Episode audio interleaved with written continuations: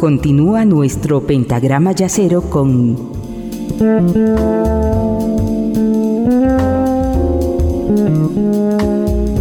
la quinta disminuida.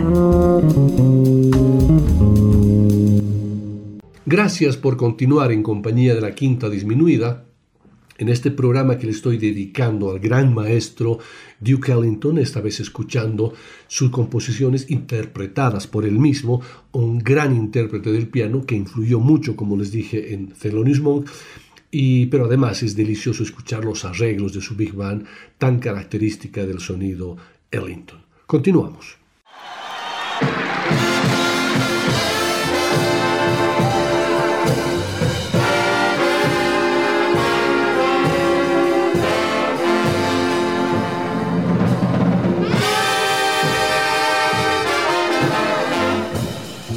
En otoño de 1923, Duke Ellington empezó a tocar en el Club Hollywood, un sótano situado en la calle 49, esquina con Broadway. Allí se presentó con una banda que se hacían llamar los Washingtonians. Uno de los miembros destacados era el trompetista James Baber Milley, maestro en el uso de las sordinas y figura clave para entender el estilo Ellington. Pero también Estaban Sonny Greer en la batería, Otto Hardwick en el saxo, Elmer Snowden en el banjo y Roland Smith en el saxo y el fagot. Ellington ejercía las labores de pianista y arreglista.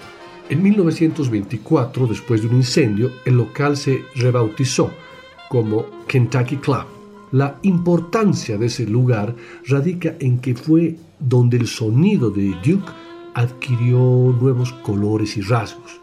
A petición del público tocábamos cualquier cosa, canciones populares, temas de jazz, canciones subidas de tono, románticas, de temática hebrea, todo.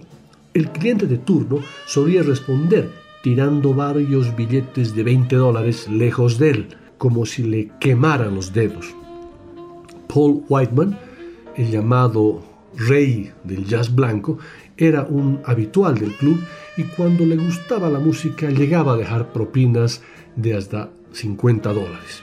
Otro asiduo del local era el editor Irving Mills, que se convertiría en uno de los máximos impulsores de la carrera de Ellington.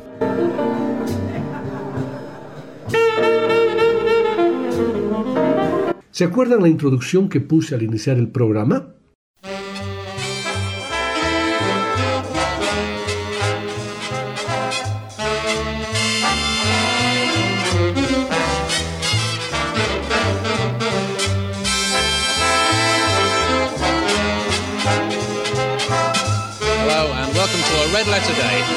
Of jazz. All this great audience, and incidentally, a lot of the profession around, as far as I can see, all here to do honour to the greatest man in the story of jazz. Ladies and gentlemen, we present Mr. Duke Ellington.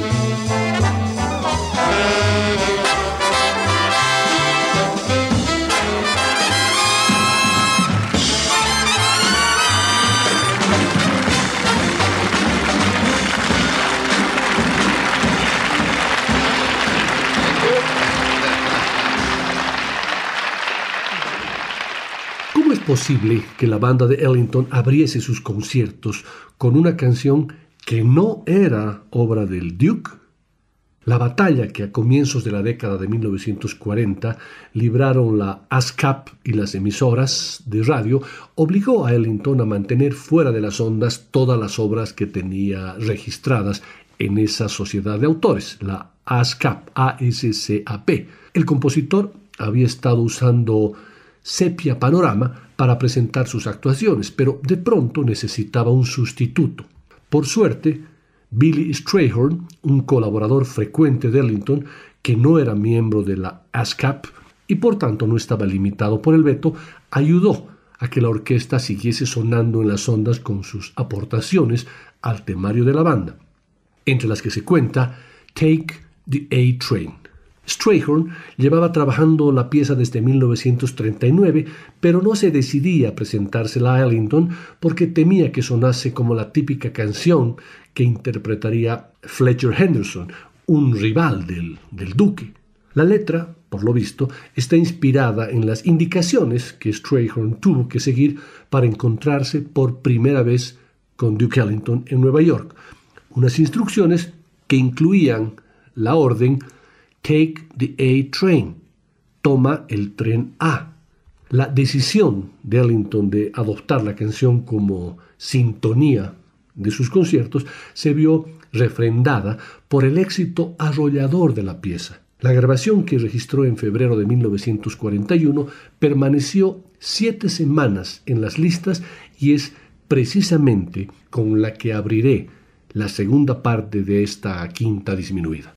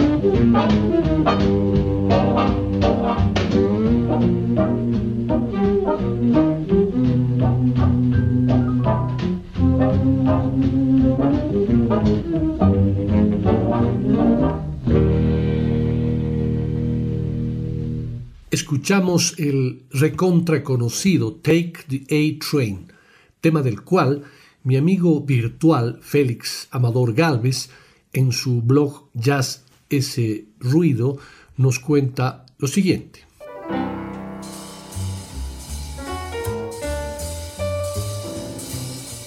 Take the A Train fue compuesta para la Duke Ellington Band por su alter ego, el pianista Billy Strayhorn, que hizo así su debut como compositor.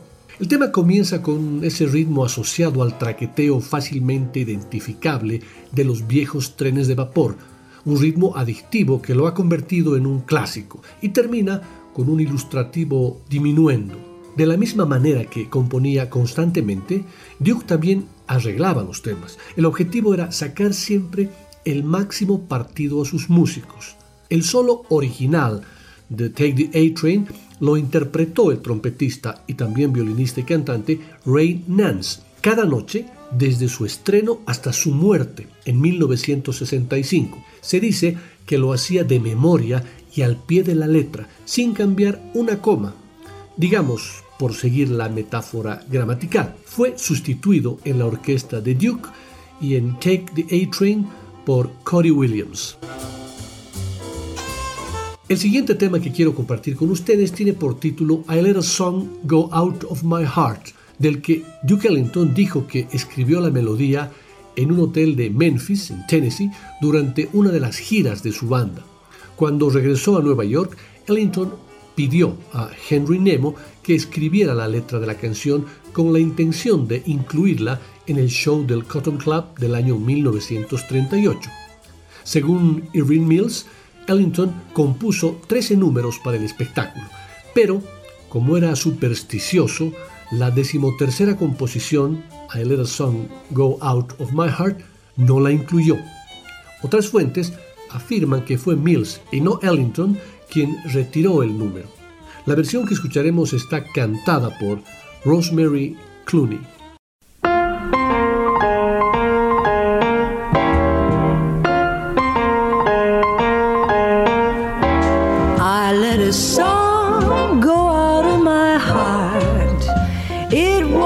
sweetest melody.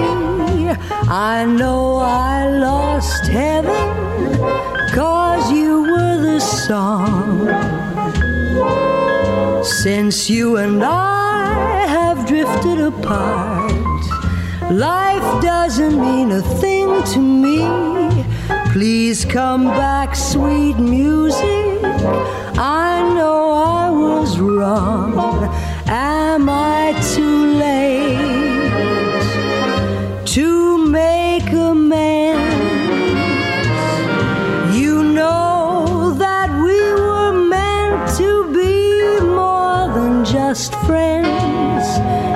friends. I let a song go out of my heart. Believe me, darling, when I say I won't know sweet music until you return someday.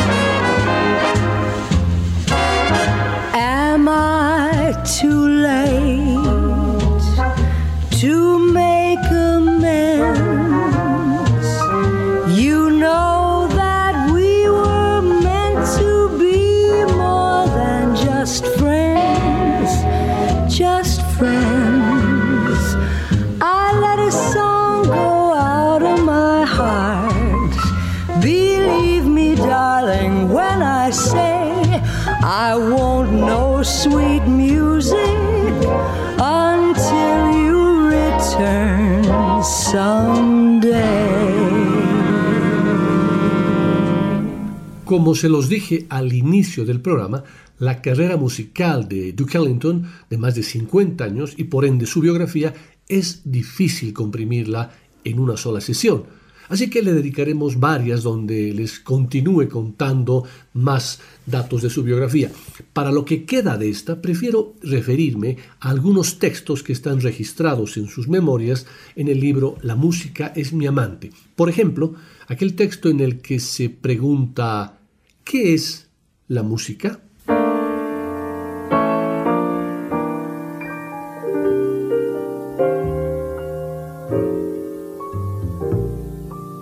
¿Qué es la música para ti? ¿Qué serías tú sin la música? La música lo es todo. La naturaleza es música. Cigarras en la noche tropical.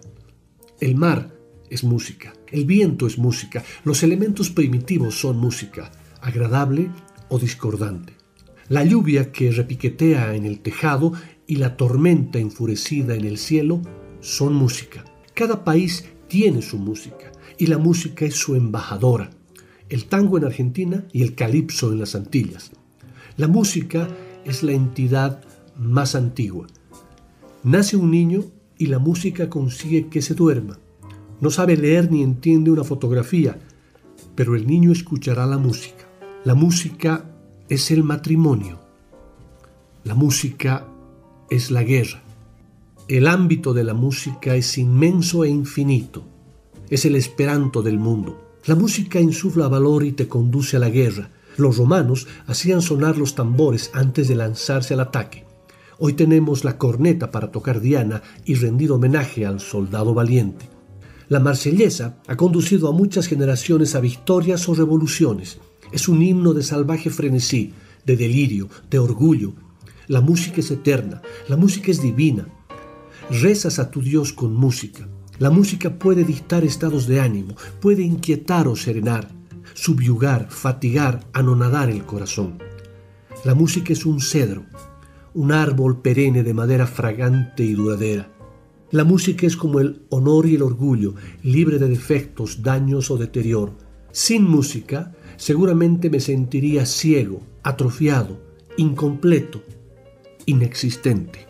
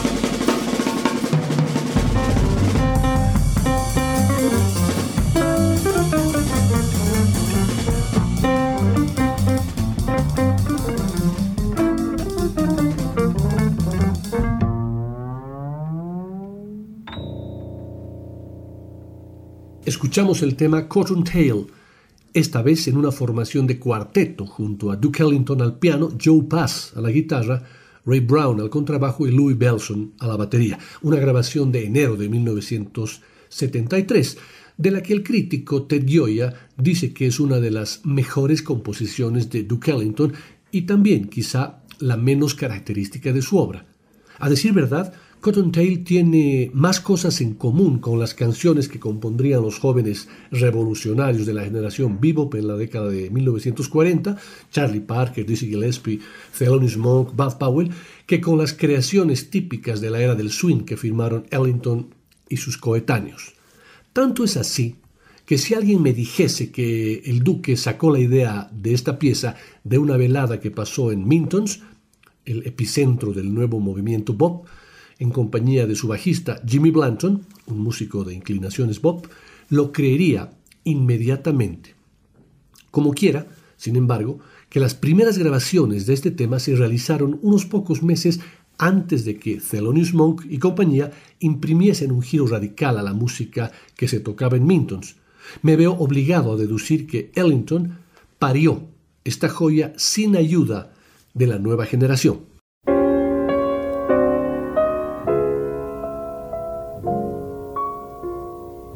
Duke Ellington, con vistas a su concierto de debut en el Carnegie Hall, concibió grandes planes para la que, a la postre, sería la composición más ambiciosa de su carrera, una obra de tres movimientos que aspiraba, según sus palabras, a trazar un paralelismo sonoro con la historia de los negros en América. El 23 de enero de 1943, Ellington estrenó Black, Brown and Beige, ante una platea de lo más rutilante en la que destacaban la primera dama estadounidense, Eleanor Roosevelt y Leopold Stokowski, el director de orquesta, así como reporteros eh, de los principales medios periodísticos.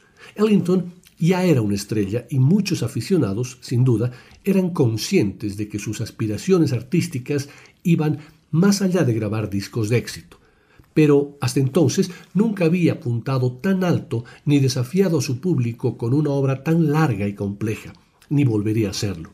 Tras el concierto en el Carnegie Hall, Ellington solo tocaría Black, Brown and Beige íntegramente una vez más, cinco días después en Boston, y si contamos el concierto de preestreno, celebrado en un instituto el día antes del debut en el Carnegie Hall, el total de interpretaciones en público que llevó a cabo Ellington de esta composición, de esta composición tan importante, se queda en tres.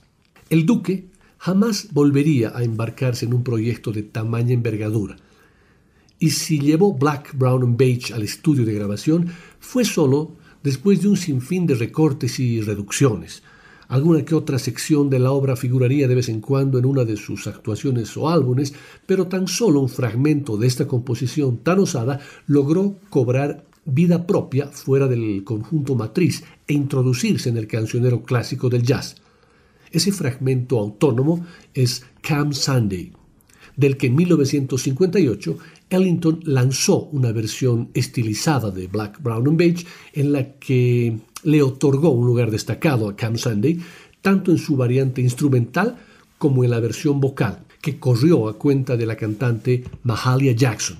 El trompetista Ray Nance declaró haber llorado la primera vez que escuchó a Mahalia Jackson cantar la pieza, y Ellington, pese a las dudas que había expresado acerca de la letra, escrita por él mismo, quedó tan conmovido tras la primera sesión con la vocalista que le pidió que repitiese la actuación al día siguiente, no para grabarla, sino como favor hacia su persona, favor que Jackson le concedió con las luces del estudio apagadas y los miembros de la orquesta haciendo las veces de público enmudecido.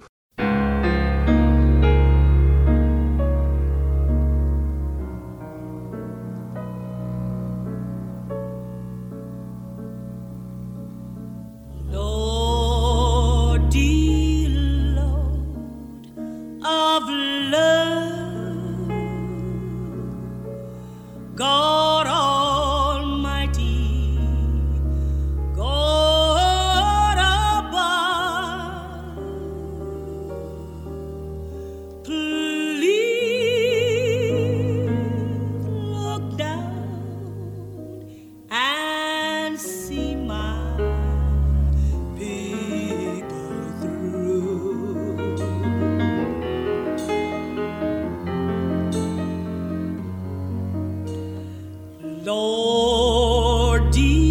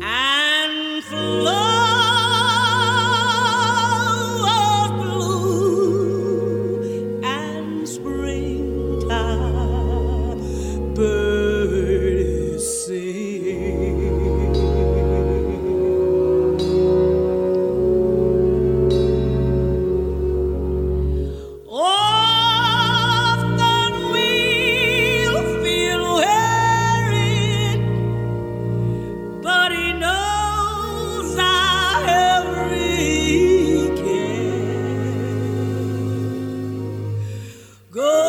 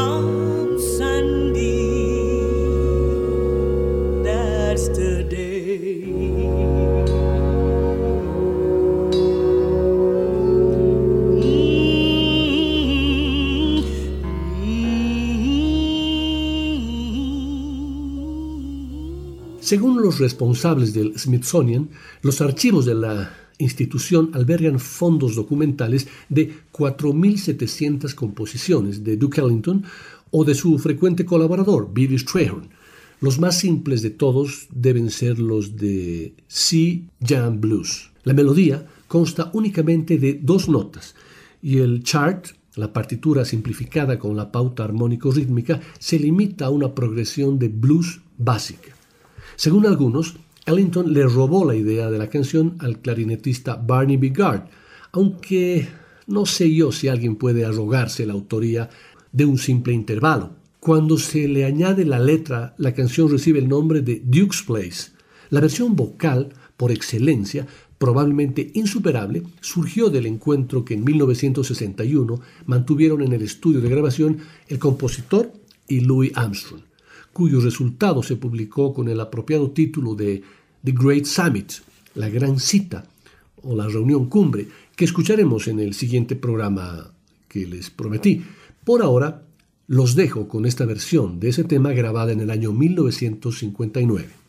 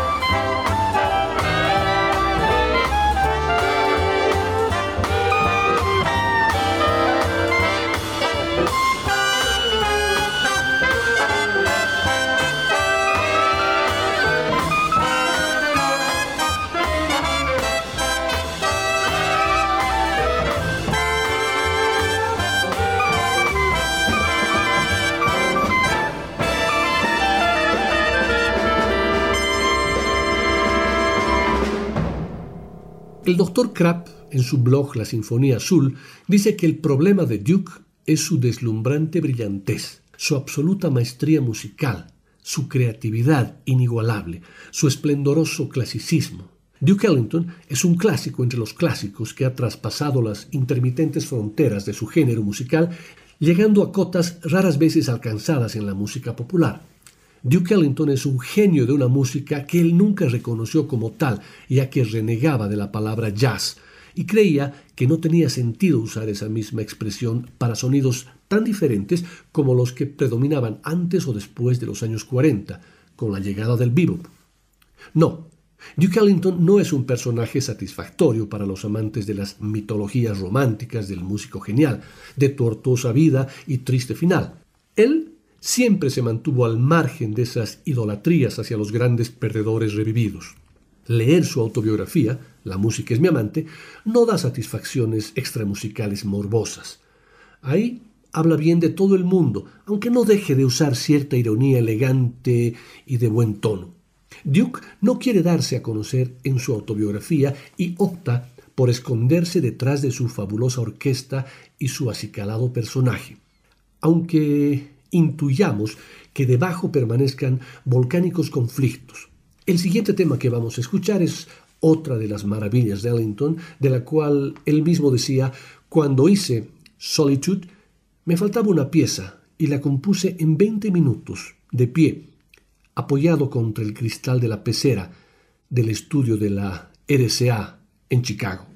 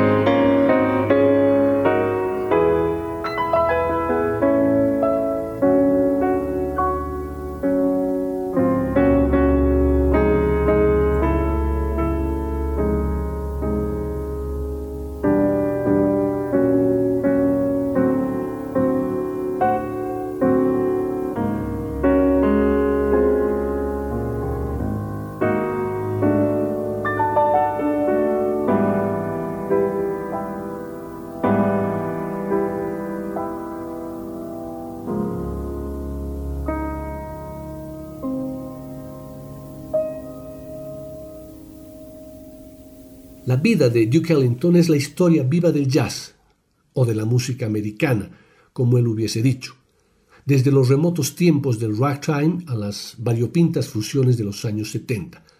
Según la imagen canónica, su figura preside la etapa más popular de esa evolución, el periodo del swing y las grandes bandas, pero basta oírlo en la retaguardia de Paul Gonsalves durante el mítico concierto del Newport en 1956 o adivinarlo en el saxo de John Coltrane cuando éste interpreta In a Sentimental Mood junto al piano del maestro en el año 1962, para advertir que la magia de Ellington desborda todas las categorías, penetra en todos los terrenos e irrumpe amablemente en los acordes o desacordes de todos sus colegas. Ni el jazz, en su conjunto, ni buena parte de la música contemporánea serían explicables sin Ellington. Pero Ellington mismo sería un misterio sin sus memorias escritas en el libro La música es mi amante, porque el gran compositor fue un terco enemigo de la literatura confesional hasta que un cheque in extremis lo indujo a ceder cuando su vida ya se agotaba.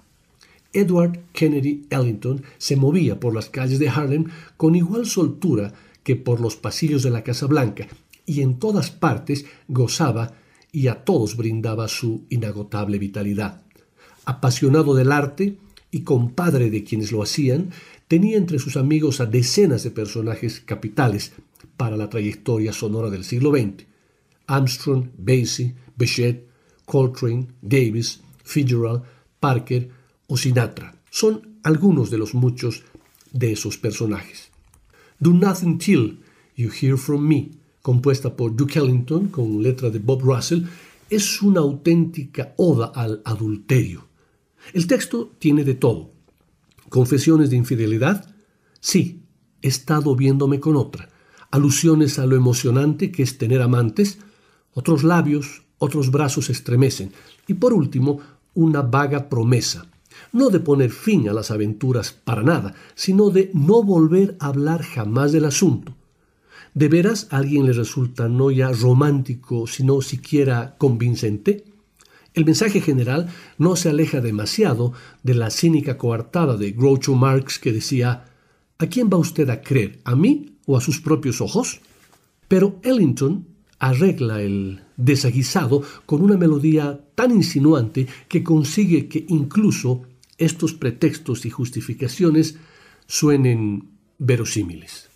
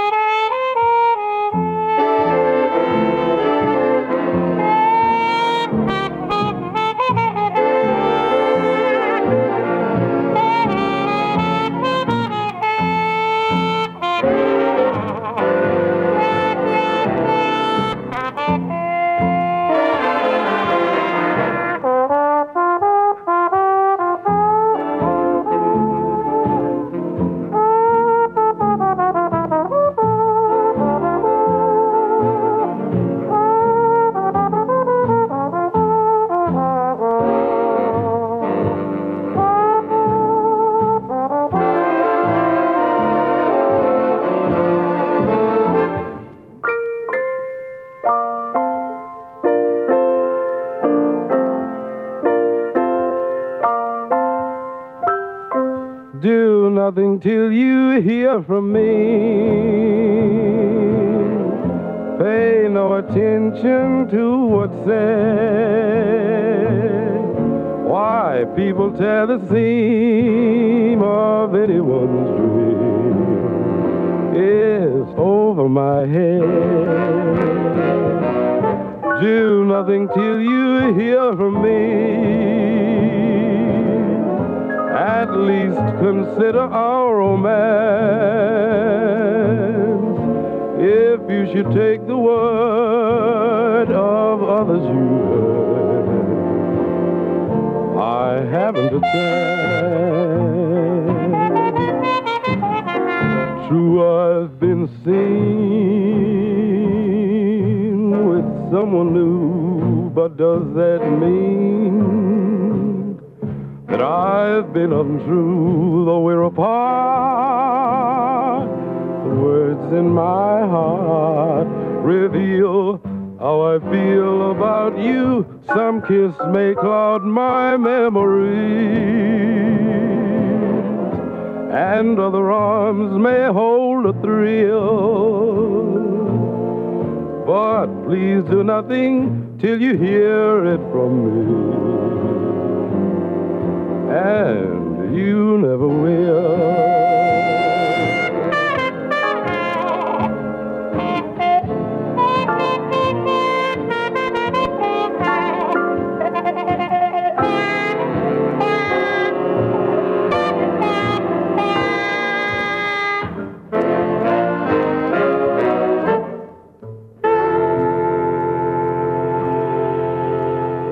Duke Ellington a veces no pasaba su música a papel, y menos aún iba a hacerlo con su vida. Ni siquiera dejó un testamento, pero su legado son las grabaciones y montañas de música y de otro material que seguirá siendo estudiado durante años. Mantuvo unida una orquesta de grandes talentos, indomables durante casi medio siglo. Cuando bebían o se drogaban, él adoptaba la postura de que eran adultos y tenían que responsabilizarse de sí mismos. Era refinado, ingenioso, vanidoso, supersticioso y mujeriego. Era un salamero y un embaucador de primera. De esa forma consiguió mantener la banda unida y conservar su intimidad. James Lincoln Collier, uno de sus biógrafos, estudió el enigma de la banda y sus miembros como si fuera una máquina de componer. Nadie puede estar seguro de quién escribió qué, pero sí de que Duke siempre estaba al mando. Collier es condescendiente con Ellington, pero en su conclusión lo compara con un jefe de cocina que planifica los menús, forma a los peones, lo supervisa, lo prueba todo, ajusta las especias y al final se le atribuye el resultado. El resultado es un corpus de arte norteamericano intemporal les dije que escucharíamos 20 temas, pero solamente llegaremos a 19, ya que me comió el tiempo. Cerraremos la sesión con un tema a piano solo de Duke, una de sus últimas presentaciones en la televisión. El tema Black Beauty.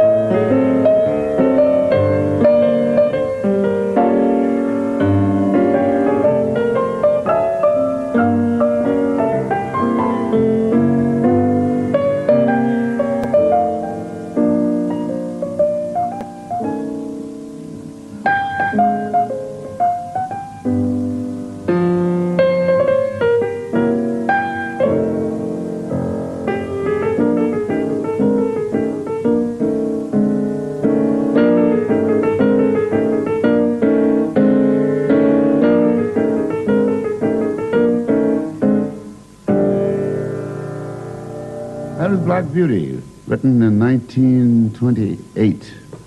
Duke Ellington fue un aristócrata natural que nunca olvidó que pertenecía a la masa. Fue el hombre más innovador en su campo y, sin embargo, paradójicamente, un conservador. Alguien que construía cosas nuevas sobre lo mejor de las cosas viejas y desdeñaba las modas efímeras. Los éxitos de sus canciones populares son solamente una pequeña parte del sin par legado de Duke Ellington a la humanidad. Su música será interpretada por otros, pero nunca con el significado y los caracteres tonales ofrecidos por su propia orquesta y solistas para quien fue escrita. En este aspecto, sus discos son el mayor de los regalos que nos ha hecho. Aquí se puede entrar en un mundo único, lleno de sus sueños, emociones, fantasías y de sus fascinadoras armonías. Hizo surgir de sus músicos calidades que a veces no sabían que poseían tuvo un don para que buenos músicos fuesen grandes y grandes músicos fuesen los más grandes. Siendo el mejor arreglista de la profesión, le era posible darle soberbias telas de fondo y siendo uno de los más inventivos pianistas y de los más infravalorados, les dio inspirados acompañamientos. De hecho, era más una inspiración que una influencia, y aunque no pretendía ser partidario de la disciplina, guió su reino con sabiduría. Ellington sabía que lo que llaman genio era resultado de dones que procedían de Dios. Creía firmemente en lo que también creía la madre a quien adoraba, que había recibido un don con su nacimiento. Llegó a la gente con su música y los atrajo hacia él. Muchas gracias y hasta el próximo jueves. La quinta disminuida una producción de Nicolás Peña.